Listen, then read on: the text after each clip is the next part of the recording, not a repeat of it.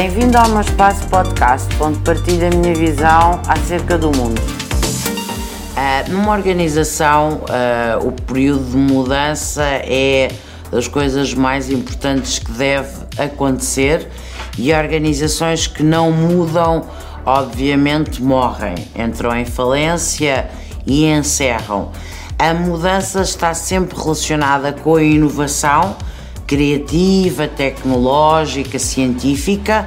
Portanto, há inovação no mundo da ciência, no mundo da escola, há inovação na empresa, no mundo empresarial, há inovação na sociedade civil, há inovação na política, há inovação nos partidos políticos, há inovação na sociedade.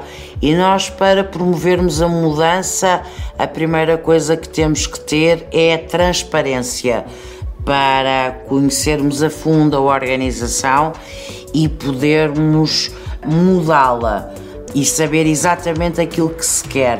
E essa mudança só pode ocorrer com a participação de todos os membros da organização. Portanto, não pode ser só a liderança a querer mudar. A mudança tem que ser estrutural para haver a adesão de todos.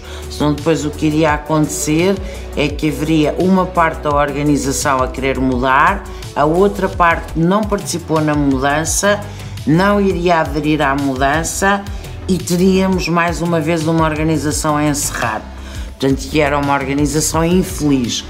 E temos que ter presente que hoje as organizações devem obrigatoriamente ser espaços onde as pessoas são felizes e serem espaços onde se está muito atento à saúde mental das pessoas, de todos os membros dessa comunidade, e isso só uh, pode existir onde há um clima de liberdade de expressão, onde há um clima de grande ética, onde há um clima de todos aceitarem a participação e as tomadas de posição de todos e de cada um dos membros. E, portanto, a mudança organizacional é das coisas mais importantes que devem ser feitas e devem ser feitas uh, simultaneamente com uh, o delineamento de novos objetivos e de novas estratégias para que tudo seja feito